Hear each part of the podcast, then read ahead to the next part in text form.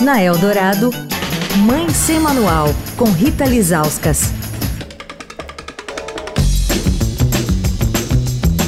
Oi, gente, Mãe Sem Manual de volta essa semana falando sobre dislexia com a Juliana Borges, que é presidente do Instituto ABCD e fonoaudióloga.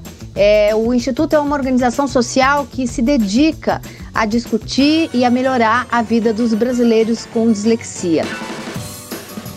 A gente falou né, que esse é um transtorno do neurodesenvolvimento que dificulta muito a alfabetização das crianças.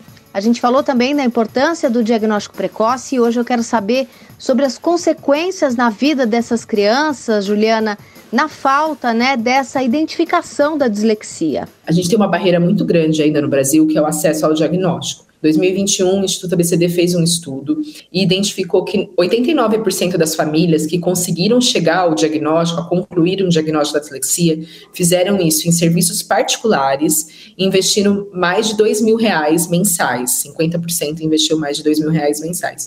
O tratamento pela equipe especializada, por fonoaudiólogos, psicólogos e psicopedagogos, gera um investimento para essa família de mais ou menos 800 reais mensais. Então, o tratamento da dislexia, ele é caro, o diagnóstico também é caro e as filas para acessar no sistema único de saúde, ela acaba sendo muito grande. E aí se perde esse tempo precioso que a gente falou do desenvolvimento da alfabetização antes de acontecer outros comprometimentos como na área emocional. Quando a gente identifica precocemente e oferece né, o suporte necessário, essa criança vai conseguir se desenvolver e não vai desenvolver as outras alterações que vêm acompanhada da dislexia como problemas emocionais e relacionados à autoestima, porque imagina uma criança que está na, na, sala de aula e não consegue aprender a ler e escrever.